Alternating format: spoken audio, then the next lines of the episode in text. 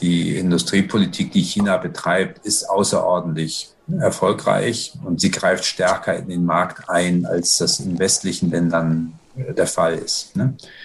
Sicher gibt es im Einzelfall auch ziemliche Flops dabei, also nicht alles wird erreicht und äh, zum Teil gibt es auch Fehlentscheidungen. Aber im Großen und Ganzen, äh, ich meine, wenn man sich den Erfolg anguckt, dann ist es sehr deutlich, dass äh, das Modell, das wirtschaftspolitische Modell, natürlich nicht das politische, aber das wirtschaftspolitische Modell des, des Landes sehr, sehr effizient ist.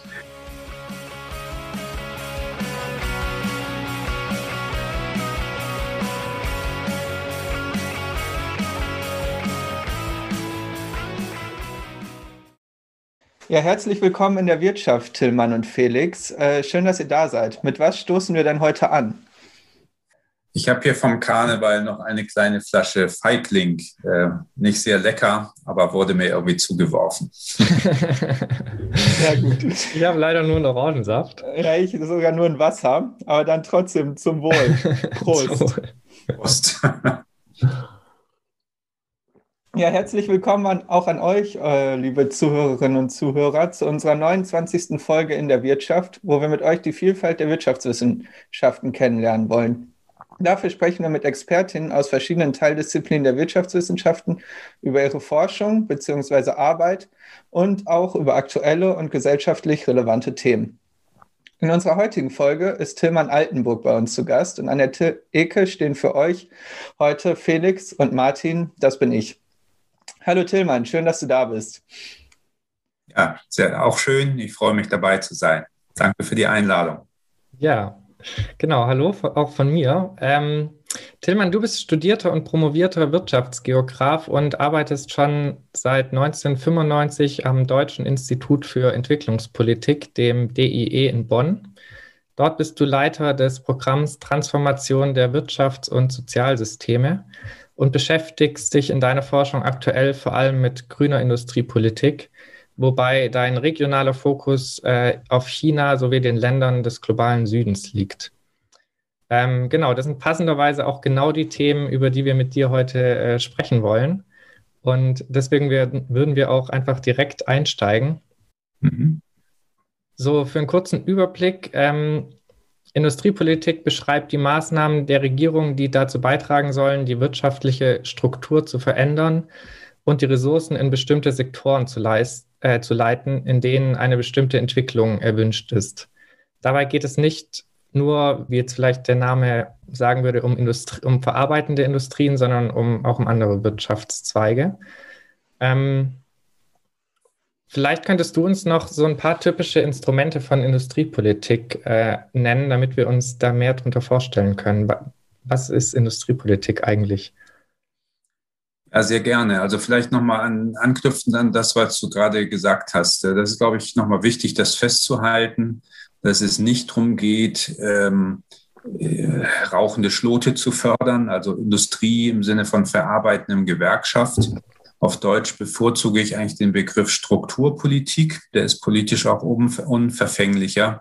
Auf Englisch sagt man Industrial Policy, weil aber auch auf Englisch auch Industrie ver verwendet wird für eine bestimmte Art produktiv zu produzieren. Also man spricht da von der Tourismusindustrie, Softwareindustrie und so weiter. Das ist ja alles nicht verarbeitendes Gewerbe. Ne? Und da ist Industrial Policy eigentlich wie mache ich die Sektoren produktiver? Ne? Und bei uns gibt es ein gewisses Missverständnis, dass man sagt, hä, die wollen da irgendwie das verarbeitende Gewerbe fördern. Ist das denn noch zeitgemäß?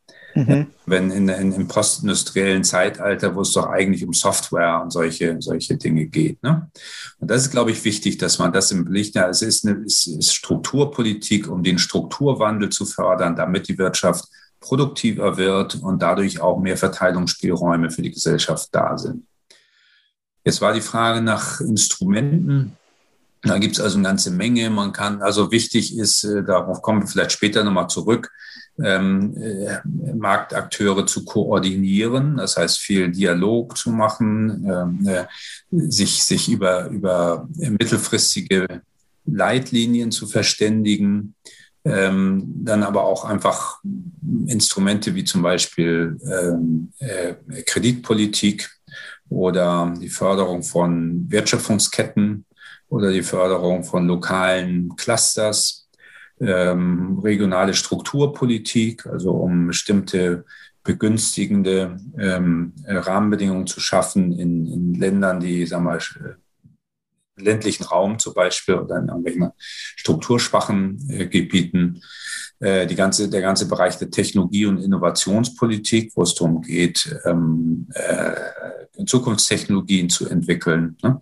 Ähm, also es ist eigentlich ein ganz breites äh, Feld, also alles, was dazu beitragen kann, Strukturwandel zu gesellschaftlich zu moderieren. Hm, so wie ich das sehe, sind das, was du gerade erzählt hast, ja auch fast schon so die Ziele, was man mit Industriepolitik erreichen möchte, so ein bisschen. Und was wären so klassische Mittel? Du hast jetzt Kreditpolitik schon genannt. Ähm, mit was würde der Staat quasi aktiv einführen, um eben diese Ziele, die du eben genannt hast, äh, voranzutreiben? Gut, zum einen Forschungsprogramme auflegen. Zum Beispiel, mhm. okay, wir möchten jetzt in, äh, äh, wir haben eine alternde Gesellschaft, wir brauchen jetzt technologische Innovationen in diesem Bereich oder wir haben eine äh, Corona-Pandemie, äh, wir müssen jetzt äh, sehr schnell Impfstoffe entwickeln. Ja, wie, wie, kriegen wir das jetzt eigentlich hin? Dann gibt es eben Anreize für Forschung, es gibt äh, politische Garantien oder man sagt, wir wollen in Richtung erneuerbare Energien gehen, dann äh, schafft man Bedingungen wie zum Beispiel das Erneuerbare Energiegesetz, was einerseits eine Preisdifferenzierung einführt zwischen sauberen und schmutzigen Industrien und gleichzeitig aber auch eine Abnahmegarantie für die, für die Hersteller von solchen Energien. Man kann mit äh, differenzierten äh, Krediten arbeiten, dass man also bestimmte, zum Beispiel kleine Unternehmen günstiger an Kredite kommen lässt oder, oder nachhaltige Unternehmen günstiger an Kredite kommen lässt.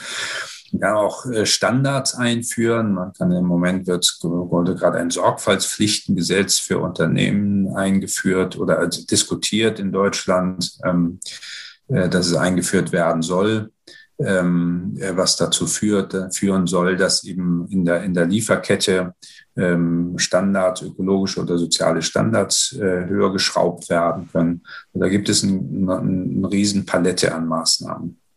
Mhm. Und was sind so die Hauptgründe, warum wir Industriepolitik brauchen und es nicht die Unternehmen selber lösen können? Ja, das ist, ist ganz wichtig. Also ähm, vieles kann ja der Markt. Und ich glaube, die Hauptkritik, also Industriepolitik ist gerade in Deutschland, in Ökonomenkreisen, hm, lange Zeit ein Unwort ge gewesen. Das ist jetzt äh, in den letzten 10, 15 Jahren hat sich das ein bisschen gedreht, weil eigentlich alle führenden Ökonomen mittlerweile sagen, äh, man braucht Industriepolitik. Es geht erst darum, wie man sie macht, als ob man sie braucht. Dass man sie braucht, ist eigentlich klar. Aber es gibt so diese Vorstellung, ja, die, die unsichtbare Hand des, des Marktes, die sorgt doch dafür, dass der Strukturwandel stattfindet. Und wenn Regierungen da intervenieren, dann maßen sie sich an, Dinge besser zu wissen als der Markt. Mhm. Das ist doch Unsinn. Wir wissen doch, wie Bürokratien funktionieren, wie agil Unternehmen sind. Das sind so die, die üblichen äh, Kritikpunkte. Und da ist natürlich auch ein bisschen was dran, weil, weil wenn man Industriepolitik falsch versteht, so wie sie in, in der Sowjetunion gemacht wurde, wo man dann irgendwie, oder in der DDR, wo man dann sagt, wir haben einen Fünfjahresplan und die LPG sowieso muss das und das produzieren und so und so viel ähm, äh, das ist ja äh, gnadlos gescheitert. Also der Markt ist schon eine sehr kreative Findungsinstitution, aber sie hat sehr viele Grenzen und die, die, die, die, das ist da, da, wo Strukturpolitik oder Industriepolitik eben reinkommt. Die eine Grenze liegt darin, dass es einen Haufen Marktversagen gibt. Offensichtlich ist es Marktversagen natürlich im Umweltbereich, ne? wenn, man, wenn man nicht für Umweltverschmutzung bezahlen muss dann wird es als ein kostenloses Gut äh, verstanden und ähm, äh, die Unternehmen fühlen sich nicht dafür verantwortlich, Umweltprobleme zu vermeiden. Ne? Das ist eine typische Externalität. Aber es gibt eigentlich noch, es gibt eine ganze Reihe von Dingen, die eigentlich noch eine wichtigere Rolle spielen in der, in der Strukturpolitik. Und zwar insbesondere Koordinierungsversagen von Märkten. Wenn man in komplexere Technologien rein will, zum Beispiel in Elektromobilität, dann muss man äh, da alle möglichen Dinge gleichzeitig machen. Also da müssen Investitionen stattfinden in neue Technologien, neue Materialien, neue Autos, neue Batterien, neue Ladeinfrastrukturen. Es müssen regulatorische Anforderungen geändert werden und so weiter und so weiter. Ja. Und es gibt Umweltexternalitäten, sozusagen, weil man nach wie vor eben im Diesel, wenn man die Diesel billiger bauen kann, dann bauen Leute Diesel. Also muss man hier eingreifen und sagen, okay, wir bepreisen die Umwelt, den Umweltverbrauch, aber eben auch wir koordinieren die Marktakteure, weil niemand würde ja in Elektroautos investieren, solange es zu wenig davon auf der Straße gibt. Und dann baut auch keiner eine Ladeinfrastruktur, weil es die Autos nicht gibt. Also sind solche Henne-Ei-Probleme. Je mehr man in komplexere Dinge reinkommt, äh, Luftfahrtindustrie, äh, äh, künstliche Intelligenz und so weiter, desto mehr baut die eine Investition auf der anderen auf. Und dann muss man eben dieses System in Gang bekommen, so dass alle Marktakteure Vertrauen haben, oh, da geht es jetzt eine Richtung, wir wollen in Richtung Elektromobilität oder wir wollen Richtung künstliche Intelligenz gehen. Da gibt es Institutionen, die koordinieren diese Dinge, die stellen sicher, dass wenn ich ein Elektroauto baue, dass es da nicht irgendwie plötzlich auf der Straße steht und es gibt keine Ladeinfrastruktur oder es gibt keine regulatorische äh, Rahmenbedingungen oder die, die Umweltpolitik wird so konzipiert, dass es immer noch billiger ist, einen Diesel auf die Straße zu stellen und so weiter. Da muss ein Vertrauen geschaffen werden, dass diese Dinge alle Hand in Hand äh, äh, greifen. Und äh, diese Koordinationsfunktion ist, glaube ich, äh, außerordentlich wichtig. Und es gibt noch einen, weiteren Punkt, warum äh, der Staat eingreifen äh, sollte. Und zwar, dass das, was die Märkte von sich aus hervorbringen, also auch selbst wenn sie das Koordinierungsproblem irgendwie in den Griff bekämen, nicht notwendigerweise genau das ist, was die Gesellschaft in ihrer Gänze äh, erreichen möchte. Also Beispiele sind zum Beispiel äh, ja, Gentechnik, Kernenergie oder auch äh, die kult kulturellen Industrien. Also sagen wir, Frankreich reguliert seine, seinen Kultursektor. Die Amerikaner tun das weniger weil den Franzosen es wichtig ist, ähm, eine nationale Kulturpolitik zu haben und französischen Film und so weiter als einen Wert an sich zu fördern. Ja? Oder ähm, äh, Kleinbauern irgendwo in, in Mittelamerika, für die ist, ist Mais irgendwie ein kulturelles gut, das ist nicht einfach ein Rohstoff wie in den USA. Also geben wir es Gründe auch zu sagen, äh, dann liberalisieren wir die Maismärkte nicht für Guatemala zum Beispiel, weil es äh, ein Primat der Politik gibt. Also es gibt äh, Dinge, die sind den Leuten wichtig, die möchten sie erhalten. Die Deutschen möchten aus der Atomenergie aussteigen, andere Länder wollen das nicht. Da gibt es nationale Präferenzen. Und deswegen hat auch äh, Paul Krugman zum Beispiel Industriepolitik definiert als Eingriffe lenkende in, die, in, in den Strukturwandel, ähm, die widerspiegeln, was äh, Regierungen oder Gesellschaften für wünschenswert halten. Und dieses normative Element, das ist, glaube ich, sehr, sehr wichtig. Mhm. Würdest du sagen, dass äh, jetzt vielleicht auch mit der Corona-Pandemie auch so Ziele wie reg regionalere Wertschöpfungsketten oder Resilienz äh, eine größere Rolle spielen in der Industriepolitik oder spielen sollten vielleicht? Ja, da, da müssen sich Gesellschaften im Prinzip eine Güterabwägung äh, treffen. Ne? Und das ist eben nicht was, wo, wir, wo man sagen kann, äh, die Ökonomie, Ökonomen definieren das und das als äh, Optimum, sondern sie können beraten und sagen, wir denken, das funktioniert besser, wenn.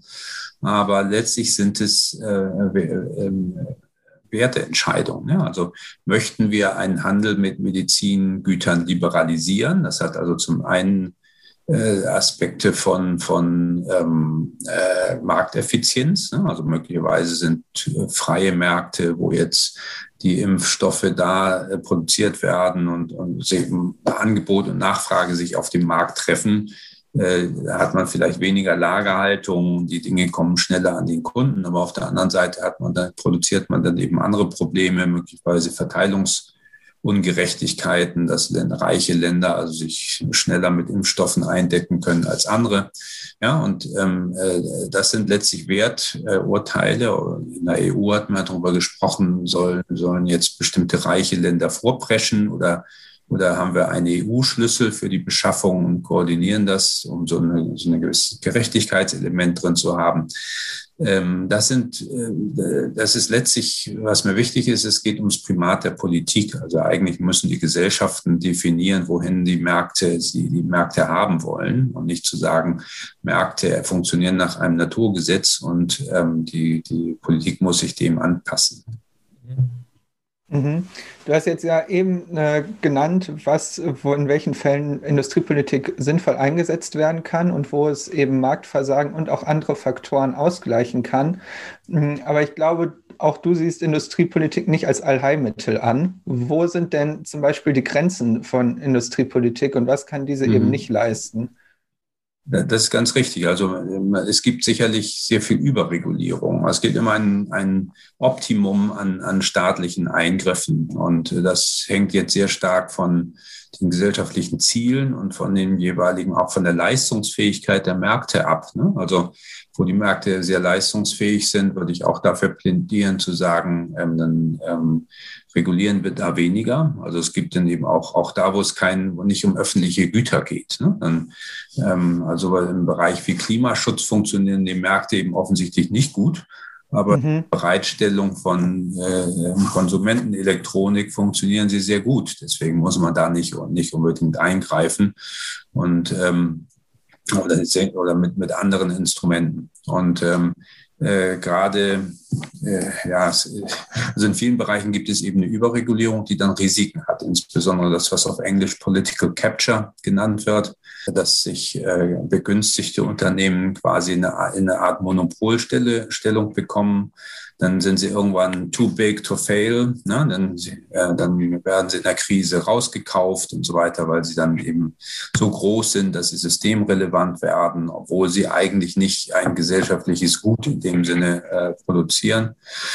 Das sind, sind natürlich Risiken. Also man kann jetzt, ähm, wenn man anfängt, begünstigende Rahmenbedingungen für eine Industrie zu schaffen, dann ist es häufig schwierig, äh, de, dieser Industrie das irgendwann wieder wegzunehmen. Ne? Das war auch mhm. in Entwicklungsländern häufig das Problem mit der Importsubstitution. Da hat man gesagt, okay, wir brauchen Infant Industry Protection, also wir wollen die Industrien, neue Industrien in den Kinderschuhen fördern.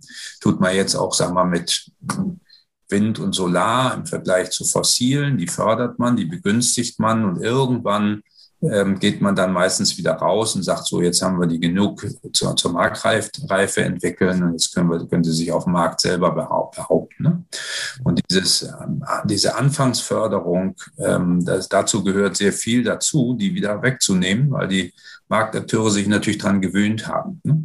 Sieht man auch beim Erneuerbaren Energiengesetz zum Beispiel. Das war, war natürlich ein super erfolgreiches Gesetz, hat einen, einen Boom der Erneuerbaren geschaffen, aber war sehr teuer letztlich auch ähm, äh, für, die, für die Haushalte.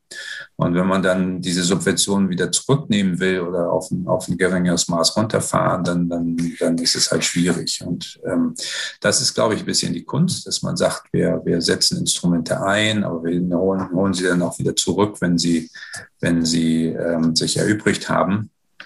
Und äh, wenn man das nicht hinkriegt, kann man eben dazu, kann man eben alle möglichen Dinge haben, dass der Staat erpresst wird. Ich meine, im Moment wird der Staat auch erpresst, zum Teil durch äh, Energiekonzerne. Also das, was der Steuerzahler letztlich bezahlt für die Entwicklung der Nuklearindustrie, wo er sie subventioniert hat, dann sozusagen, was er wieder bezahlt für die für den, äh, für den Ausstieg aus der Nuklearenergie und was er dann noch bezahlt für die Endrisiken, die da bleiben. Äh, da hat man einfach einen schlechten Deal gemacht. Also man hat gefördert, aber hat sozusagen die gesamten Nebenkosten gesellschaftlich sozialisiert. Ne? Solche äh, schlechten Deals kann man natürlich, äh, kommen leicht zustande, weil man da eben sehr starke Lobbyisten auf der anderen Seite hat, die ihre Privilegien erkämpfen, aber sie sich dann wieder nicht, nicht mehr entreißen lassen. Und ähm, deswegen braucht man starke Institutionen auch, um eine gute äh, Strukturpolitik machen zu können. Da wollten wir äh, später nochmal ein bisschen genauer eingehen auf die zwei Punkte, die du gerade genannt hast. Ähm, vielleicht noch mal, auch nochmal ein bisschen zur Einordnung. Sind wir gerade in der Phase, wo Industriepolitik eine große Rolle spielt oder äh, gab es da in der Vergangenheit schon mehr und äh, ist gerade eher wieder auf dem absteigenden Ast? Ähm, es ist im Moment auf dem aufsteigenden Ast. Das ist, glaube ich, sehr deutlich. Also mhm. gerade in Deutschland. Ähm, wir hatten äh, früher, ja, in, in, die meisten Länder haben ja in der nachholenden Industrialisierung sehr stark interveniert. Äh, als England der Vorreiter war und Deutschland seine Industrie erst aufbauen musste, da hat Deutschland sehr viel unter Friedrich, Friedrich List und solchen äh, Leuten, die die Gedanken damals hatten, oder Alexander Hamilton, die haben gesagt, okay, wir brauchen jetzt Schutz für, für unsere Industrien, weil die Übermacht der Engländer so gewaltig ist, dass wir da ohne einen, einen, einen Schutz beim Aufbau nicht, nicht auskommen. Da hat man damals äh, das angewandt, aber dann, wenn die Länder sozusagen auf der, auf der Wettbewerb, also auf einem hohen Grad von Wettbewerbsfähigkeit erreicht haben, dann haben sie manche Instrumente dann eben auch wieder beendet. Und dann gab es diese Phase des, des Neoliberalismus so unter Thatcher und Reagan in der, in der Zeit, ähm, in den 80er Jahren, die Jahre der Strukturanpassung auch in den Entwicklungsländern. Da war, äh, ja, da haben sie haben sich im Prinzip marktradikale Positionen durchgesetzt ähm, verbal durchgesetzt zumindest und auch in den Vorschriften für Entwicklungsländer durchgesetzt, obwohl die USA oder Europa haben sich nie darum gekümmert. Die haben immer Industriepolitik betrieben. Ne? Mhm. Das ist eine, eine inzwischen erhebliche Diskrepanz zwischen der der Ideologie und dem Diskurs und dem, was Entwicklungsländern angeraten wurde oder vorgeschrieben wurde und dem, was man selber zu Hause gemacht hat. Mhm. Jun Chang ist ein Ökonom aus Cambridge, der hat ein Buch geschrieben, das heißt Kicking Away the Ladder. Die, die Idee ist, also die, die Länder, die es geschafft haben, die, die eine Leiter aufgebaut haben, wenn sie oben waren, sind, dann haben sie das Interesse, die Leiter umzustoßen, damit andere da nicht hochklettern können. Aber im Moment sehen wir sehr stark, also wir haben ja auch von der, ähm, äh, von Minister Altmaier zum Beispiel eine industriepolitische Strategie für Deutschland gesehen vor 15 Jahren hätte kein Minister eine Industriepolitik hätte die auch so genannt. Ja. Da mhm. sind stark ähm, interventionistische Maßnahmen drin. Also das, und, und, und der Diskurs ist eigentlich, ähm, China hat eine massive Industriepolitik, ist damit sehr erfolgreich und wenn wir nicht aufpassen, dann äh, laufen die uns in allen möglichen Bereichen weg. Deswegen müssen wir jetzt nationale Champions aufbauen. Äh, wir müssen ähm, ausländische Direktinvestitionen kontrollieren und regulieren, insbesondere die aus China und solche Dinge. Ne?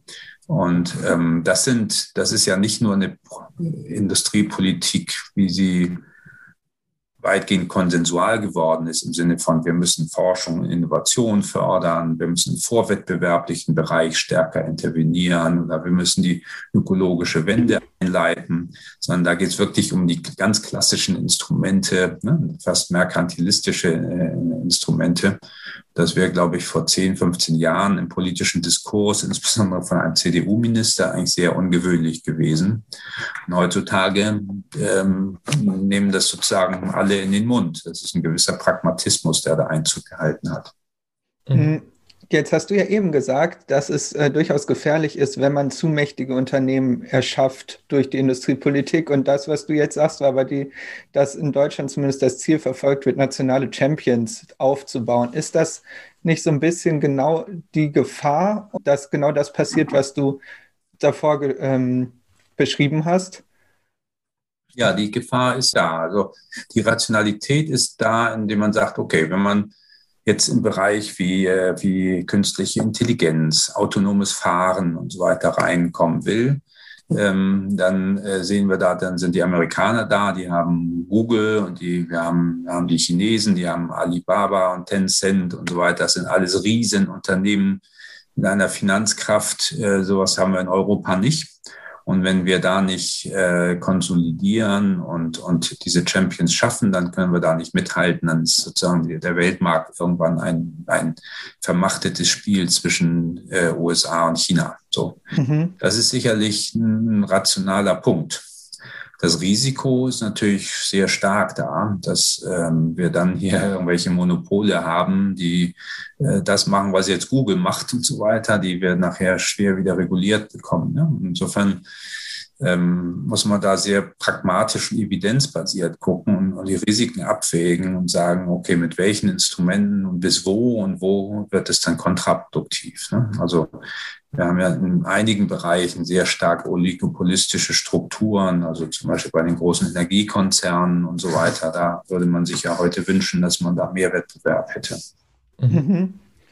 Zerrt ähm, Industriepolitik dann nicht auch stark den Wettbewerb? Also einmal innerhalb vielleicht von Branchen ähm, oder zwischen Branchen oder ja. vielleicht auch, äh, wenn wir uns jetzt die EU anschauen, dass quasi, wenn Deutschland starke Industriepolitik macht, ja auch andere EU-Länder in Nachteil kommen ähm, oder Branchen mhm. bestimmte andere EU-Länder? Ja, das ist richtig. Das, ähm, und das möchte man natürlich vermeiden. Ich hatte eingangs gesagt, äh, Märkte sind sehr kluge und gute Allokationsinstitutionen. Und die möchte man natürlich, ähm, wir möchten keine dirigistische Planwirtschaft, die da historische Experimente gegeben und die, die sind weitgehend gescheitert. Also äh, Märkte sind schon kluge Institutionen. Und die Frage ist, an welcher Stelle muss ich intervenieren, weil sie eben nicht gut genug funktionieren. Und ähm, da gibt es dann Dinge, wo man sagen kann, in funktionierende Märkte, wo es nicht um öffentliche Güter geht und nicht ein massives Marktversagen da ist, sollte ich halt so wenig wie möglich intervenieren, weil dann eben der Wettbewerb da funktioniert. Aber wenn ich Dinge habe wie, wo ich sage, da sind gesellschaftliche Fehlentwicklungen, also zum Beispiel mit der äh, globalen Erwärmung, ne, äh, dann, dann, muss ich da natürlich ein, eingreifen in die Märkte und muss sie verzerren. Denn die, die Märkte äh, produzieren im Moment was, was ich nicht haben möchte. Ne? Und ähm, das ist äh, sicherlich der eine Grund. Normalerweise würde man sagen, ähm, Industriepolitik sollte vor allem im vorwettbewerblichen Bereich stattfinden. Wir haben bestimmte Marktversagen, die dazu führen, dass die etablierten Unternehmen sagen wir, innovationsfeindlich sind und versuchen, die Märkte zu beherrschen und dass man häufig zu wenig hat, was von unten neu kommt weil es eben ähm, Marktversagen klar gibt in der Bereich, im Bereich von Unternehmensgründung, im Bereich von Forschung und Entwicklung. Also wenn jemand ein neues Produkt entwickeln will, äh, dann, dann ist das sehr riskant, hat sehr viele ähm, Aufwendungen im Bereich von, von, von Forschung. Wenn das Produkt sich dann am Markt bewährt hat, dann äh, kopieren alle möglichen Leute das. Ja? Und deswegen mhm. ja, Dinge was wie Patentschutz zum Beispiel. Aber Patentschutz hat auch seine, seine Grenzen. Generell ist es so, dass man sich wünschen würde, es gäbe mehr äh, kreative Gründungen die in Wettbewerb treten mit den großen etablierten Unternehmen. Und dann kann man gucken, entweder die alte Idee setzt sich durch oder die neue, aber man hat halt im Sinne von schumpeterischer, schumpeterischer kreativer Zerstörung, hat man quasi immer so ein Erneuerungspotenzial. Und das findet zu wenig statt, weil eben nicht nur in der Forschung und Entwicklung, sondern weil ein Unternehmen was sehr viel Aufwand treibt, ein neues Geschäftsmodell, neues Produkt äh, aus, äh, zu entwickeln. Ähm, immer sofort sein, die, den Aufwand, äh, immer die Gefahr läuft, dass es die Früchte seines Anfangsaufwands nicht ernten kann.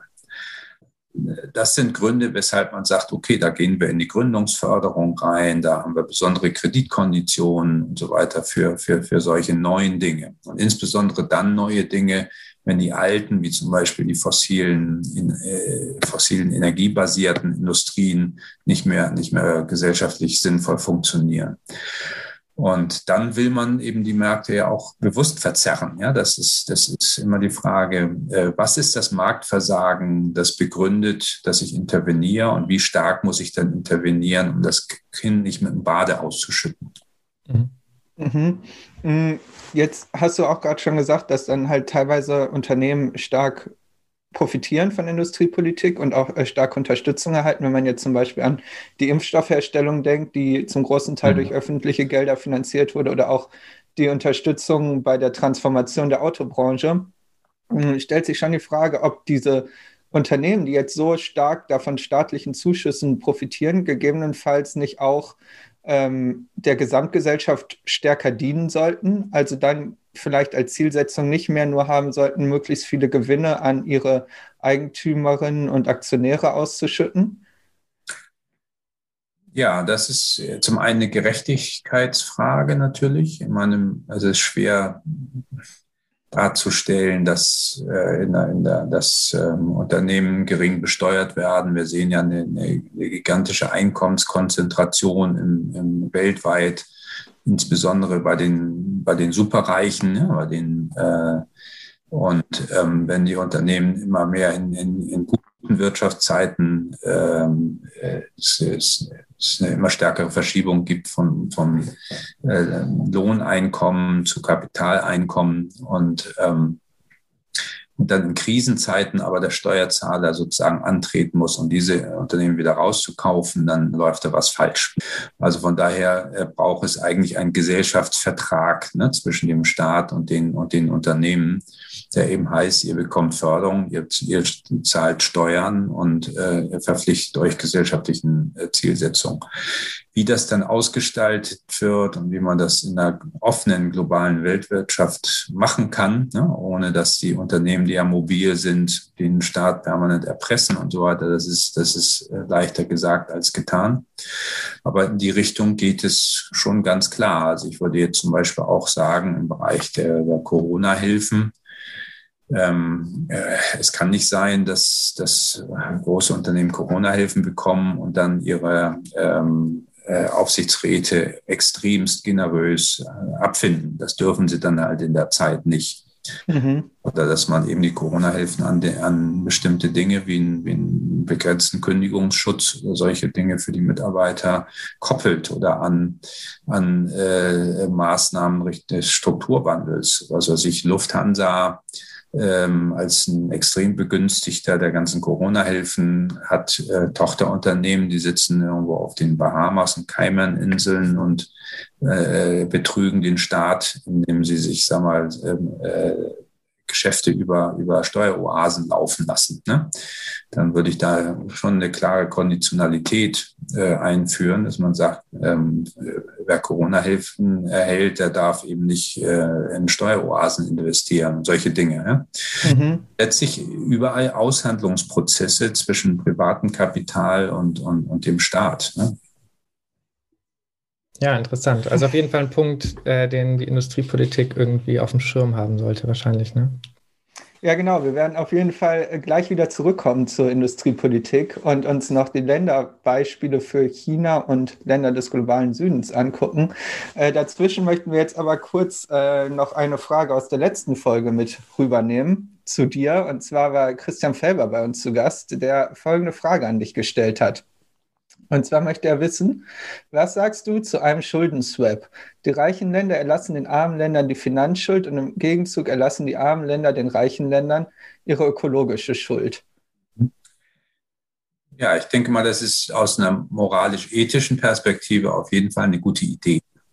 Sie setzt natürlich einiges voraus, was nicht so leicht zu implementieren sein wird. Ne? Das eine ist, ähm, wie bemisst man die ökologische Schuld?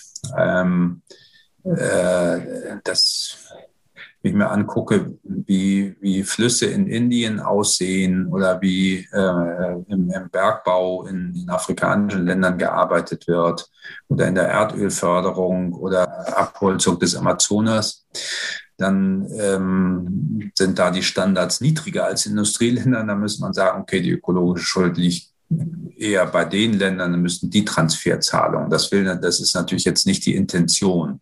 Ich glaube, die Intention hier ist ganz klar bei Dingen, wo es um, um globale öffentliche Güter geht, ne? also um, ähm, um Global Commons, wie zum Beispiel den Klimawandel. Da ist es ja eindeutig so, dass die Industrieländer pro Kopf wesentlich mehr verursachen und sie macht, sie schaffen ein globales Problem, unter dem arme Länder, die sozusagen keine Schuld an der ganzen Sache haben, jetzt leiden. Ne? Und das ist natürlich ein erhebliches Gerechtigkeitsproblem. Jetzt äh, darüber nachzudenken, wie diese ökologische Schuld beglichen werden kann, äh, das ist, glaube ich, sehr, sehr relevant. Da gibt es ja Überlegungen, zum Beispiel so CO2-Budgets einzuführen. Das heißt, Länder, die äh, pro Kopf hohe Emissionen haben und die 100 Jahre früher angefangen haben, CO2 zu emittieren, die dürfen halt jetzt nur noch sehr wenig emittieren und Afrika und Indien dürfen halt noch mehr imitieren, weil sie halt bisher historisch da nichts zu dem Problem beigetragen haben. Ne? Damit wäre deutlich mehr Klimagerechtigkeit geschaffen. Ähm, ist natürlich schwierig, das politisch durchzu, durchzusetzen, aber zumindest in so einem Fall gibt es eine Zurechenbarkeit, die klar ist. Ne? Mhm. Ähm, die ist auch nicht so einfach, weil zum Beispiel, wie geht man damit um, wenn, wenn China Emissionen äh, macht, die dafür, die dadurch zustande kommen, dass die ganze Industrie in China ist, aber die Konsumenten sitzen im Westen. Mhm. Und dass dann Emissionen, die dem Westen zuzurechnen sind oder China. Ne? Also da, das sowas ist natürlich alles schwierig, vor allem wenn man das in internationale Abkommen gießen will. Und das andere ist, warum die Kopplung an einen Schuldenerlass sozusagen. Man kann natürlich auch sagen, dass man hat einen Global Climate Fund oder sowas und der er wird von reichen Nationen gespeist und kommt armen Nationen zugute. Ne? Die Kopplung an Schulden, Schuldenumtausch, also ein Debt Swap, ähm, löst natürlich die Probleme nicht, die zur Akkumulation der finanziellen Schulden geführt haben. Also viele Staaten haben Zwillingsdefizit, ein Haushaltsdefizit, weil die Staaten mehr ausgeben, als sie einnehmen. Und sie haben Außenhandelsdefizit, weil ihre Unternehmen nicht exportfähig sind und die Exporteinnahmen nicht den Importbedarf decken. Und das kann man sozusagen durch einen Schuldentausch mal kaschieren, aber strukturell bleibt das Problem. Ja. Bei Überschuldung, wenn die Länder ihre Schuldentragfähigkeitsgrenze überschritten haben, dann, dann sind solche Entschuldungen und Swaps wichtig, sinnvoll. Aber die Erfahrung zeigt eben auch, dass der Teufelskreis von Zahlungsunfähigkeit, Umschuldung, Entschuldung, erneuter Kreditaufnahme und dann wieder Zahlungsunfähigkeit, dass das eigentlich selten durchbrochen wird. Insofern, mhm. ich sagen, grundsätzlich ist das eine, eine, moralisch gute Idee, vor allem wenn es um, um öffentliche, um, um globale äh, Güter geht, wie den Klimawandel. Aber es gibt eine ganze Reihe von Problemen, glaube ich, in der Implementierung. Mhm. Ja, vielen Dank. Äh, das war auf jeden Fall äh, ein spannender Einblick. Ähm, genau, dann würden wir jetzt zu unserer Fragentrommel kommen. Kurz zur Erklärung, wir würden dir jetzt zwei Auswahlmöglichkeiten geben und ähm, du müsstest dich für schnell und intuitiv für eine der beiden entscheiden, also äh, ohne groß darüber nachzudenken und ohne diese groß zu kommentieren. Und wir würden dir einen Joker geben, um eine Frage, die du nicht beantworten möchtest, zu überspringen? Oha, jetzt kriege ich aber ein bisschen Herzklopfen. ich glaube, es ist nicht so schlimm. Äh, genau, wir würden dir die Fragen abwechselnd stellen. Bist du bereit, Tillmann? Ja, muss ich wohl, ne? Cool, dann geht's los.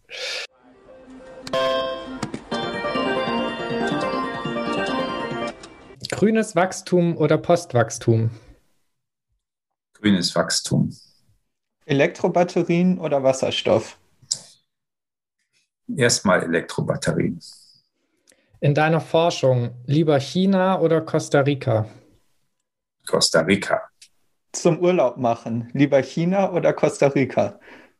Das ist, glaube ich, klar. Costa Rica. Lieferkettengesetz, Papiertiger oder wirksames Mittel? Kommt auf die Ausgestaltung an. Derzeit Papiertiger. Die Länder des globalen Südens profitieren vom Freihandel. Ja oder nein?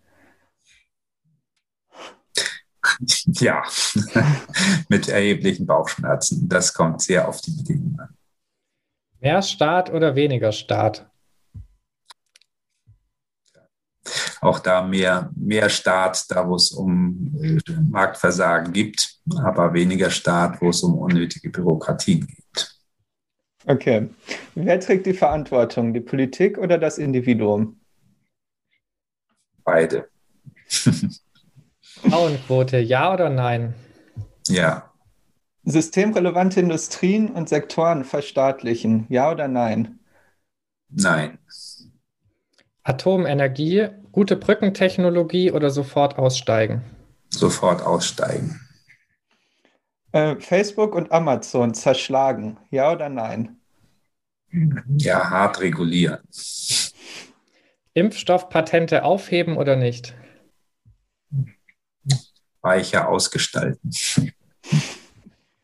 Klimakatastrophe, optimistisch oder pessimistisch? Pessimistisch. Ja, okay, das war's. Du hast es überlebt, ohne Joker mit einigen etwas schwammigen Antworten. Aber, ja, äh, aber leider ist die Welt halt auch komplex. Ja, sehr gut. Danke dir, dass du dich darauf eingelassen hast. Genau, damit kommen wir dann auch äh, wieder zur Industriepolitik zurück. Ähm, und zwar wollen wir uns jetzt China genauer angucken. In China spielt die Industriepolitik nämlich schon lange eine große Rolle. Und so hat die chinesische Regierung zum Beispiel in 2015 das Made in China 2025 Programm aufgelegt, was China von der Werkbank der Welt zum technologischen Weltmarktführer in zehn zukunftsorientierten Schlüsselindustrien machen soll. Da Unternehmen aus diesen Sektoren durch zahlreiche Maßnahmen unterstützt werden, wie zum Beispiel Subventionen, Steuererleichterungen, vereinfachten Zugang zu Krediten und den Ausbau von speziellen technologischen Sonderzonen, ist es nicht wirklich möglich, die genauen Kosten des Programms zu beziffern. Jedoch steht außer Frage, dass diese nicht unerheblich sind.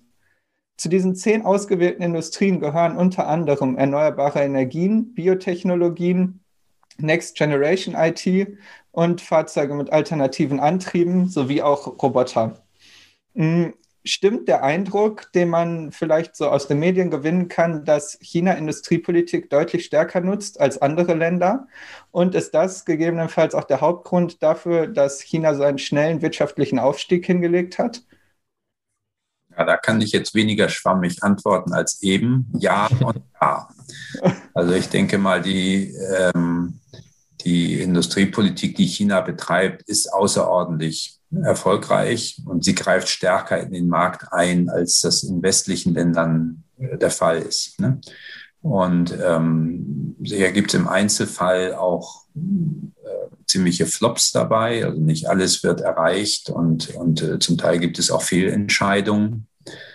Aber im Großen und Ganzen, äh, ich meine, wenn man sich den Erfolg anguckt, ähm, äh, dann ist es sehr deutlich, dass äh, das Modell, das wirtschaftspolitische Modell, natürlich nicht das politische, aber das wirtschaftspolitische Modell des, des Landes ähm, äh, sehr, sehr effizient ist. Es gibt, glaube ich, kein Land der Welt, das ähm, einen so gigantischen Aufholprozess hingelegt hat. Und ähm, dann ist es eben nicht auch irgendein Land, sondern es ist das größte, sagen wir, das größte Land der Welt, das bevölkerungsreichste Land äh, der Welt. Und das über jetzt 35 Jahre schon. Äh, ständiger Aufstieg und zwar mit einem ganz klaren äh, innovations- und technologiepolitischen äh, Programm. Wenn ich mir angucke, wo afrikanische Länder, lateinamerikanische Länder standen, als China mit seinem Aufholprozess angefangen hat.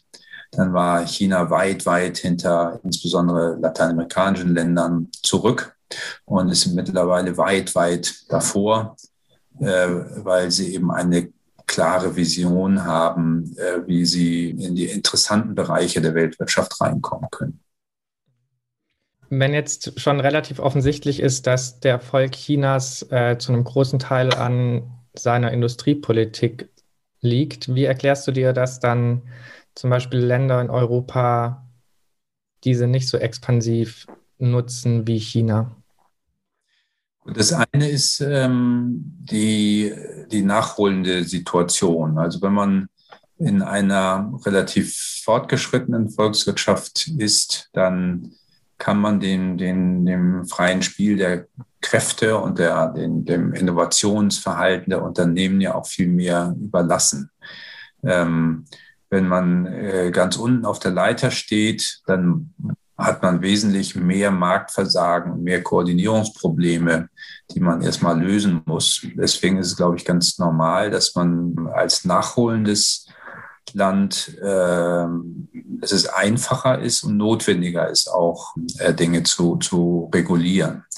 Das andere ist natürlich, dass China eine Marktgröße hat, die einzigartig ist ne, und ein Marktpotenzial mhm. hat, was natürlich sich aber auch wieder erst, erst dadurch ergibt, nicht nur, dass das Land groß ist, sondern dass es auch äh, über Jahrzehnte lang mit 10 Prozent pro Jahr äh, gewachsen ist. Das heißt, die, die, es ist einen permanenten Boom der Kaufkraft gibt und dadurch quasi für alles gigantische Märkte da sind. Das führt dann dazu, dass alle globalen Unternehmen äh, nach China in den Markt rein wollen. Und dann kann China mit einer sehr klugen Direktinvestitionspolitik sagen, ihr könnt in den Markt rein, aber wir möchten, dass ihr eure Technologien mit uns teilt. Der Tausch, Marktzugang gegen Technologietransfer, den hat äh, China mit ziemlich harter Hand implementiert. Da stöhnen ja auch die deutschen Investoren drunter. Ähm, zu Recht stöhnen, stöhnen sie drunter, aber es ist für China natürlich eine, eine sehr erfolgreiche Strategie. Und ähm, das kann man sich nur leisten, also quasi die ausländischen Direktinvestitionen so unter Druck zu setzen, wenn man in einer Verhandlungsmacht ist wie, wie China. Es kann kein großer Konzern sich leisten, nicht auf diesem Markt zu sein. Mhm. Können Sie da die Bedingungen auch diktieren? Mm, jetzt hast du gesagt, dass China das halt genutzt hat, um aufzuholen und dass halt quasi mm, technologisch fortgeschrittene Länder wie Europa deshalb auch gegebenenfalls weniger auf die Industriepolitik setzen. Ähm, mit diesem Made in China 2025 Programm äh, ist jetzt ja aber das Ziel nicht mehr aufzuholen, sondern tatsächlich Marktführer in Schlüssel- oder zukunftsfähigen Schlüsseltechnologien zu werden. Würdest du sagen, dass Europa hinter China zurückfällt, da eben Industriepolitik weniger genutzt wird und vielleicht wichtige Trends nicht erkannt werden, beziehungsweise technologische Investitionen in Schlüsseltechnologien zu wenig durchgeführt werden, äh, da es sich marktwirtschaftlich eben für die einzelnen Unternehmen noch nicht lohnt? Mhm. Ja, das glaube ich schon. Also es kommt ja oft an, welche, welche Länder man sich anguckt. Aber generell, also vielleicht nochmal der, der erste Punkt, ähm, äh, Industriepolitik ist natürlich auch anders, ob man jetzt versucht, aufzuholen oder äh, voranzugehen. Also Catching Up oder Leapfrogging, ne, so in der Fachliteratur. Fach, äh, zum Aufholen kann man erstmal ausländische Direktinvestitionen holen, man kann offenen Handel treiben, man kann äh, sich Technologie und Know-how borgen von außerhalb ne, und, und äh, muss dann im Prinzip einen Prozess organisieren, äh, dass man von den Unternehmen, die da reinkommen oder den Produkten, die da reinkommen, möglichst viel lernt. Also wenn man eine Investitionspolitik der vollkommen offenen Tür macht, ohne eigene technologische Anstrengung, dann, äh, das ist das, was wir in vielen Ländern Lateinamerikas nach wie vor sehen, dann kommen da die ausländischen Investoren rein mit ihrer überlegenen Technologie ähm, nutzen die Märkte, aber es findet kein, kein Aufholprozess statt. Ne? Und die Länder, die sich, die erfolgreich sind, die haben eben technologische Anstrengungen unternommen und äh, dieses überlegene internationale Know-how eben aber auch genutzt, ja, aber es sukzessive eingebunden mit einem strategischen Blick. Das hat China eben auf eine besondere Weise machen können, wegen dieser, dieser Verhandlungsmacht, die mhm. das Land hat. Ne? Aber wenn man ähm, vorangehen will, dann äh, gibt es ja nicht mehr einen ausgetretenen Pfad. Also bei dem Catching Up kann man sagen, okay, wir kopieren einfach die Geschäftsmodelle der erfolgreichsten Unternehmen und versuchen das auch, zu, auch so zu machen. Das hat eben auch Korea gemacht. So. Aber ab einem bestimmten ähm, Punkt äh, wenn man sag mal, nah dran ist an, der, an, der, an, der an den globalen Technologieführern, muss man seine eigenen Wege entwickeln. Und da sieht man überall, dann werden die Pfade unterschiedlich. Ne? Bei Korea zum Beispiel, die haben erst äh, Dinge ins Land geholt, dann haben sie Reverse Engineering gemacht, haben also diese Dinge quasi auseinandergebaut und sie nachgebaut und haben dann sozusagen die technologische Kompetenz im Bauen der, der Dinge oder im Nachbauen geschaffen. Aber wenn man dann eigene Pfade geht, dann muss man natürlich in Forschung und Entwicklung, äh, kreative Unternehmen investieren. Ne? Und, und dann ändert sich vieles. Also dann am Anfang haben die Länder eine Idee, den Patentschutz zu unterlaufen. Und äh, am, am, Ende haben sie ein Interesse, den Patentschutz äh, zu verschärfen, weil sie mhm. im Prinzip Know-how-Besitzer ähm, äh, sind und nicht ähm, Know-how-Nutzer. Äh, ja? Und, ähm, und dann hat man eben eine Industriepolitik, die wesentlich stärker auf eigener Forschung und Entwicklung, auf, auf Experimenten, auf äh, Rahmenbedingungen, die, die es ermöglichen, äh, kreative neue Sachen auszuprobieren und so weiter. Also braucht, man braucht eine ganz andere Politik. Das sieht man in China auch sehr deutlich, also gerade mit diesem Paradigmenwechsel so seit 2015 oder sowas. Ne? Also China hat jetzt massiv, hat jetzt also weit über zwei Prozent des Bruttoinlandsprodukts wird in, in, in F&E investiert, ne? was bei der Größe des Landes ähm, eine richtige Hausnummer ist. Ist das in Deutschland weniger? In Deutschland ist es, ist es auch so in dem Bereich. Äh, mhm. zum Beispiel äh, Korea, Japan, Schweden und so weiter liegen da drüber. Und äh, Deutschland musste eigentlich auch wesentlich höher liegen, weil äh, ein Land wie China immer noch äh, seine äh, niedrigeren Produktionskosten hat ne? und, und mhm. kann sich sozusagen noch ausruhen auf, auf Produkten, die nicht technologische Spitzenprodukte sind. Ein Land wie Deutschland kann eigentlich nur noch im Wettbewerb bestehen, wenn es oben an sozusagen ein Innovationswettbewerb ist. Und da sieht man eindeutig, dass wir zu wenig investieren. Also zu wenig in Forschung, äh, natürlich zu wenig in Bildung. Also das ist, so, ist glaube ich, der größte Skandal. Ne? Das das, was, was unsere, ich meine, das zeigt die OECD ja permanent in unserem Ranking, dass Deutschland eben nicht mehr ein, ein, ein, ein führender Innovationsstandort ist, äh, was so F&E und, und Ingenieure und, ähm, äh, und, und Bildungsleistung angeht. Und das ist mit Sicherheit nicht zukunftsfähig, so wie das jetzt ist. Mhm. Du hast jetzt gerade schon gesagt, dass eben in diesen zwei Phasen vom Aufholen und Vorweggehen äh, sich das Paradigma der Industriepolitik so ein bisschen verändert. Und äh, es erscheint mir, dass es sehr wichtig ist, auszuwählen, welche Industrien eben dann gefördert werden, wenn man vorweggeht, weil man ja komplett neues Land quasi erschließen muss. Für wie klug hältst du denn die Auswahl der Schlüsselindustrien in China? Würdest du sagen, dass es eine kluge Auswahl ist? Würdest du sagen, dass es zu breit gefasst ist oder gegebenenfalls auch zu wenig breit gefasst? Gefasst? Mhm. So genau kann ich das jetzt nicht beurteilen, aber ich vermute mal, dass da eben auch eine ordentliche geballte Ladung Marktintelligenz dahinter steht, wenn die Chinesen sagen, das sind jetzt zehn prioritäre Industrien. Ne? Mhm. Ähm, und wenn man sich anguckt, in wie vielen Bereichen, das ist interessant, ich habe mal vor ich glaube 2008 einen Aufsatz geschrieben, äh, wo, ähm, der hieß, ich weiß nicht mehr genau, da ging es darum, wird äh, China vom, von der industriellen Werkbank der Nation zum, zum, zum Innovationsstandort Fragezeichen. Ne, das war 2008, vielleicht 2006 geschrieben. Damals konnte man noch, wir haben das auch mit Ja beantwortet, als, ähm, aber das ist äh, 15 Jahre her, dass wir das geschrieben haben. Damals gab es an bestimmten Dingen noch, noch Fragezeichen und wir haben geguckt, an welcher Stelle bahnt sich eigentlich an, dass China jetzt wirklich Technologieführer wird. Und da gab es so ein, zwei Dinge, Huawei zum Beispiel, eine, eine Mobilfunktechnologie und Smartphones und so weiter, wo man sagte, oh ja, die sind von ihrer Patentperformance und so weiter, sind die schon ganz klar vorne an. Aber mittlerweile, nur anderthalb Dekaden später, äh, ist China in so vielen Bereichen jetzt äh, ähm, schon auf Augenhöhe mit den Technologieführern. Ne?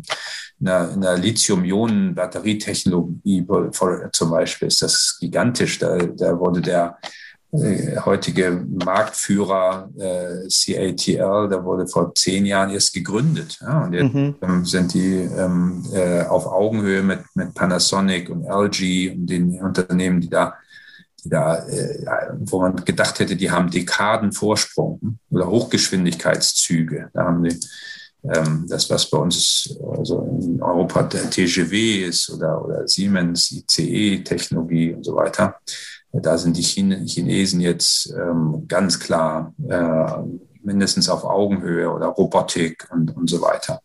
Ja, das heißt eben, dass dieses auf, auf solche Sektoren setzen schon, schon wichtig ist. Mhm. Jetzt hast du vorhin schon erklärt, dass es äh, jetzt nicht so einfach übertragbar wäre zu sagen, ähm, das funktioniert oder Industriepolitik in China funktioniert sehr gut. Ähm, deswegen lasst es uns in Europa machen, weil eben Europa auf einem ganz anderen Level schon äh, ist. Ähm, aber man könnte ja jetzt schauen, inwieweit in, also Chancen der Industriepolitik zum Beispiel für Länder des globalen, des globalen Südens äh, liegen. Ähm, wo siehst du da so die Hauptchancen? Ja, also erstmal glaube ich, die Prinzipien von, von, von einer modernen Strukturpolitik oder Industriepolitik, die, die gelten überall und die müssen Länder eigentlich kennen. Ja? Das bedeutet eben, man braucht eine Richtung, man muss anerkennen, welche Marktversagen es gibt. Und es gibt eine ganze Menge. Es gibt Umweltmarktversagen, es gibt diese Koordinierungsversagen, es gibt Informationsversagen auf den Märkten und solche Dinge. Und ähm, da braucht man Instrumente, eben insbesondere wenn man komplexe Sektoren aufbaut, dann muss man hier koordinieren und, und, und da eingreifen. Das gilt überall. Da kann man sicher von von China, aber auch von, von Deutschland und Korea und vielen anderen Ländern, die das auf unterschiedlichen Wegen gemacht haben, sehr viel lernen. Da ist, glaube ich, mehr strategische Vision notwendig, auch in Ländern, die so ganz am Anfang der, des, des, der, der Aufholprozesse noch stehen. Die Beispiele, die du jetzt genannt hast, sind ja alles Länder, die über stärkere finanzielle Mittel verfügen. Mhm, mhm. ist es in Ländern des globalen Südens so, dass die industriepolitischen Möglichkeiten durch finanzielle Restriktionen eingegrenzt werden? Ja, das, das ist sicherlich so. Also wenn man viel Geld ausgeben kann wie China, dann ist man, hat man mehr Möglichkeiten. Aber es gibt natürlich auch Möglichkeiten für arme Länder, also zum Beispiel gezielt Investitionen zu akquirieren. Ich habe früher mal mich vergleichend mit den verschiedenen Ländern Zentralamerikas beschäftigt und äh, Costa Rica wurde ja von auch schon mal genannt. Äh, Costa Rica hat eine aktivere, hat eine klarere Vision gehabt, wo es eigentlich hin will. Ne? Alle Länder hatten damals so Textilfabriken, wo äh, Näherinnen irgendwelche Dinge zusammennähten und wieder exportierten. Ne? Das sind Dinge, die haben schnell viele Arbeitsplätze gesch geschaffen, aber die waren halt ziemlich miese Arbeitsplätze.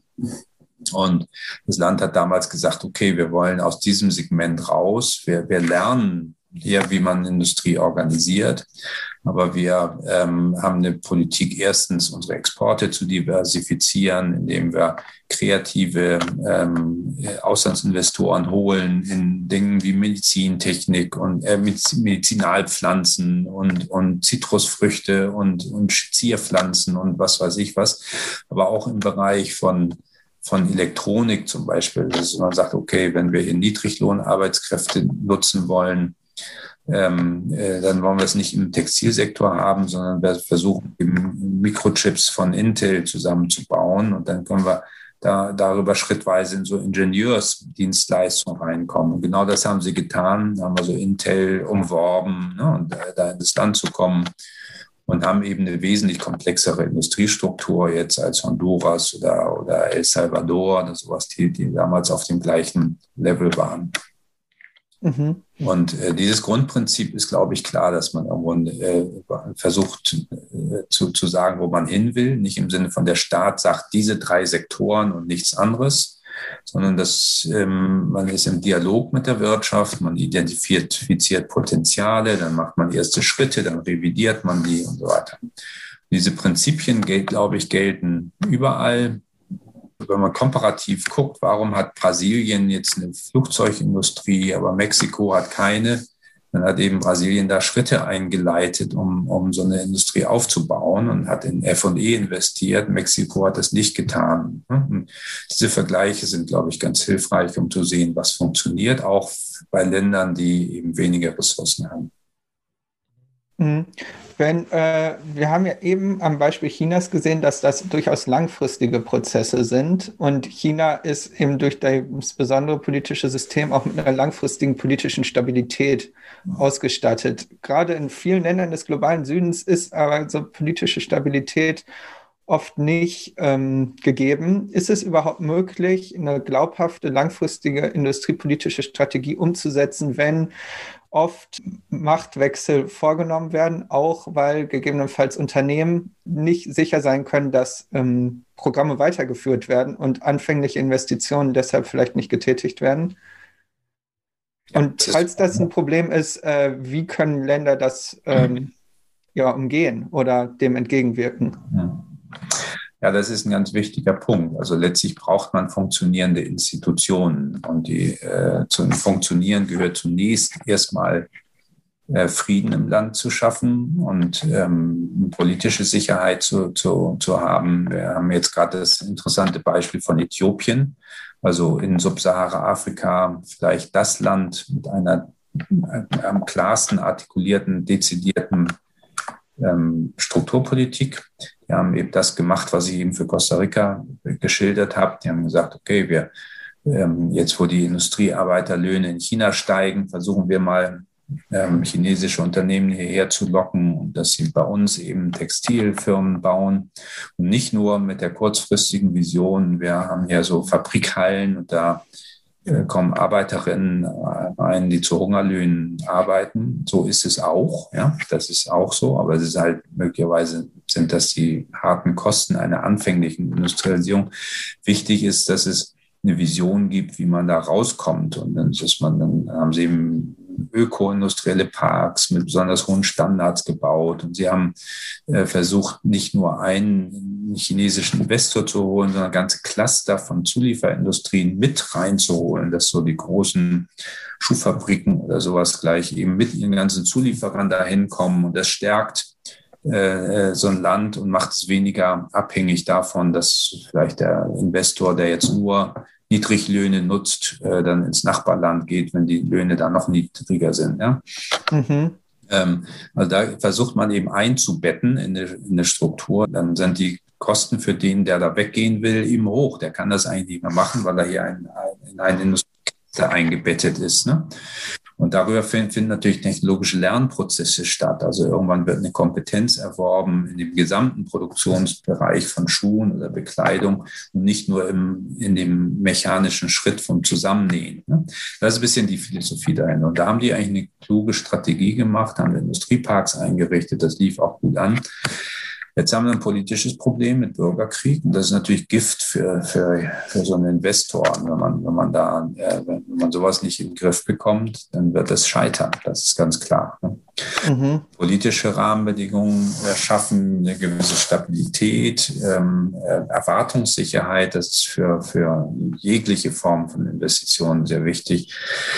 Und eine Vision, wo man eigentlich hin will. Und eine gewisse Umsetzungskompetenz. Die ist in den meisten Ländern erstmal gering ne? und, und die kann aber aufgebaut werden. Also gerade wenn Sie so in spezifischen Bereichen äh, immer wieder, dass es gelingt, auch Länder, die ansonsten schwache Institutionen haben, dass sie in bestimmten Bereichen zumindest äh, lernen und dass dann so sogenannte Pockets of Effectiveness entstehen, also wo dann in einem Sektor irgendwas gut funktioniert und das ist dann wieder ein Modell für, für andere. Ne? Also so müsste der Weg aussehen. Aber wir haben natürlich ein großes Problem, dass wir eben auch viele Staaten haben, in denen die Regierungen gar nicht demokratisch legitimiert sind, in denen mhm. ich nicht sagen kann, dass sie gemeinwohlorientiert sind. Sie werden, sie haben eine, kaum eine Rechenschaftspflicht gegenüber ihrem Volk, weil es eben keine freie Presse gibt, weil es keine Checks and Balances gibt, weil es keinen politischen Wettbewerb gibt und so weiter.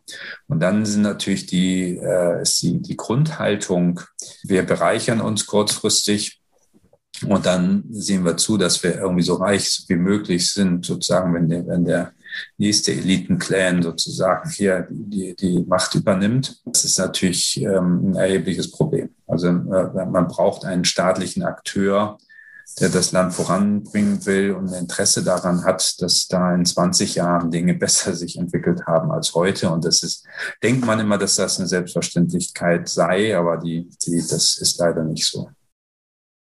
Ähm, jetzt hast du gemeint, äh, dass schon Chancen für Länder des globalen Südens in der Industriepolitik liegen. Ähm, ist es aber mhm. global gesehen nicht auch andersrum so, dass ähm, Industriepolitik eben auch zu ungleichem Wettbewerb zwischen Ländern führt und wenn Länder eben auch nicht die gleichen Mittel haben, ähm, in Industriepolitik zu investieren, führt es dann nicht auch dazu, dass eine größere Ungleichheit zwischen Ländern schlussendlich entstehen kann? Ja, das führt mit Sicherheit dazu. Ich meine, die, die, die Welt ist eine sehr ungleiche und die Annahme, wir hätten hier, wie man das so häufig sagt, ein Level Playing Field und so weiter. Vor allem, wenn der Staat nicht intervenieren würde, hätte man ein Level Playing Field, dann würde man sozusagen Fußball auf einem geraden, geraden äh, Fußballfeld spielen. Das ist natürlich ein vollkommen verzerrtes Bild. Denn irgendwo ein, ein Ort im bolivianischen Hochland, der kann nicht mit Silicon Valley Fußball spielen, sondern das ist sozusagen, als wäre da eine 70 Prozent Neigung im Fußballfeld. Der eine spielt permanent bergauf, der andere spielt bergab sozusagen. Das mhm. ist das, die, so diese Metapher stimmt ja überhaupt nicht. Und deswegen ist eben nachholende Entwicklung für diejenigen, die nicht Kapital haben und funktionierende Investitionen, auch Economies of Scale, also diese Größeneffekte, ne, die muss man alle erstmal aufbauen. Und äh, man ist immer in einem unglaublichen asymmetrischen Verhältnis. Deswegen ist es so schwierig, ähm, aufzuholen, wenn man unten auf der Leiter steht. Ne? Deswegen braucht man mhm. da wirklich sehr, sehr kluge Politiken und man braucht irgendwo eine, eine, eine Regierung, die das organisiert, äh, organisieren will. Aber es gibt eben auch äh, Beispiele, die das zeigen. Was ich studiert habe, galt so die Dependenztheorie und da war eigentlich die, das Paradigma aufholen geht, geht nicht. Ne? Und jetzt sehen wir eben, dass in Korea und Malaysia und Taiwan und dann China ein, ein gigantischer Erfolg und immer mehr Länder äh, schaffen das. Ne? Mhm. Es geht also aufzuholen, aber es ist nach wie vor der Ausnahmefall und nicht die Regel und kein eingebauter Mechanismus, sondern nur den, die Länder schaffen dies, schaffen, dass sie da besonders klug sind. Und ähm, man kann sich natürlich jetzt vorstellen, wenn sich auch Rahmenbedingungen ändern, zum Beispiel im Sinne einer grünen Transformation, dass dann neue Potenziale entstehen. Also wenn jetzt zum Beispiel eine Riesennachfrage nach äh, erneuerbaren Energien besteht, dann hat ein Land wie Marokko ähm, wo es eben sehr, sehr positive Wind- und Solarpotenziale gibt, eine Chance, ähm, äh, diese natürlichen Vorteile zu nutzen und zu einem großen Energiehersteller zu werden. Und wenn Sie das noch in grünen Wasserstoff konvertieren, dann können Sie eine ganze Wasserstoffindustrie aufbauen. Es können Autoteile, äh, die jetzt äh, Carbonfaser-Chassis für, für für Elektroautos bauen, die können in Marokko investieren, weil der Strom dort so günstig ist wie nirgendwo sonst und so weiter. Also es gibt eine ganze Reihe von Potenzialen, weil man eben die Zukunftszeichen des Marktes ein bisschen erkennen muss. Und ähm, insofern äh, gibt es durchaus Hoffnung, wenn man da eine klare Strategie hat. Ja, schön. So enden wir dann doch äh, das Thema mhm. zur Industriepolitik mit äh, einem positiven Ausblick und Hoffnung, äh, vor allem für die Länder des globalen Südens auch. Und bevor ich jetzt hier die Wirtschaft für heute schließe, ähm, hast du dann auch noch gleich die Möglichkeit, mal eine Frage zu stellen, nachdem wir dich jetzt die ganze Zeit ausgefragt haben. Genau. Ähm, in der nächsten Folge wird nämlich Sabine Nuss bei uns zu Gast sein. Ähm, wir möchten mit ihr vor allem über Privateigentum und ja, so eine marxistische Perspektive auf die Wirtschaft sprechen. Ähm, genau. Und würden dich fragen, ob du eine Frage für unsere nächste Folge an Sabine Nuss hast. Okay, das ist natürlich eine große Baustelle. Aber vielleicht, was mich interessieren würde, ich meine, ich habe große Sympathien dafür, Gesellschaften anders zu organisieren, nicht Kapitalismus, nicht basierend auf immer mehr Wachstum, immer mehr Akkumulation und, und privatem Eigentum, in mehr gesellschaftlicher Verantwortung. Die Frage für mich ist, wie kriegen wir das hin? Es gibt ja viele tolle Initiativen so in den Nischenbereichen, wo Menschen aus innerem Antrieb ähm, Tauschwirtschaften etablieren und, und, und, und, und super äh, Social Enterprises und, und so weiter. Aber wie kriegen wir das aus der Nische? Das, ähm, der Kapitalismus hat ja ein Anreizsystem, das die Unternehmen antreibt, immer produktiver zu werden und so weiter. Und das ist im, im Wesentlichen eins, was gesellschaftlichen ähm, Zielen häufig zuwiderläuft. Wie kriegen wir äh, die Anreize hin für eine solche ähm, Wirtschaft, wie wir sie uns wünschen? Ja, super. Okay. Sehr gute Frage. Ja, ja, vielen Dank dir für die Frage. Ähm, damit äh, kommen wir jetzt zum Ende für heute. Wir möchten uns, äh, wir starten jetzt eine Dankrunde. Und zwar möchten wir uns noch bei Jennifer bedanken, die mit ihrer großzügigen Spende die äh, Runde heute geschmissen hat in der Wirtschaft. Äh, wir freuen uns äh, natürlich auch immer über euer Feedback und falls ihr auch mal eine Runde in der Wirtschaft schmeißen möchtet, dann könnt ihr es gerne per Patreon oder PayPal machen. Infos äh, dazu findet ihr auf unserer Homepage in der Wirtschaft.home.blog. Dort findet ihr auch die Quellen zu der heutigen Folge, die wir genutzt haben, um uns darauf vorzubereiten, mit Tillmann zu sprechen. Und ja, dank dir vor allem auch, Tillmann, dass du dir die Zeit genommen hast, uns einen äh, Einblick in die Industriepolitik und deine Arbeit dazu zu geben und äh, für das spannende Gespräch. Ja, danke schön. Vielen Dank. Spaß Hat auch mir sehr viel Spaß gemacht und ich beglückwünsche euch für diese Podcast-Serie, die ihr da mit wenig Ressourcen auf die Beine gestellt habt. Ganz toll. Dankeschön. Danke. Ciao. Okay. Dankeschön. Ciao. Tschüss.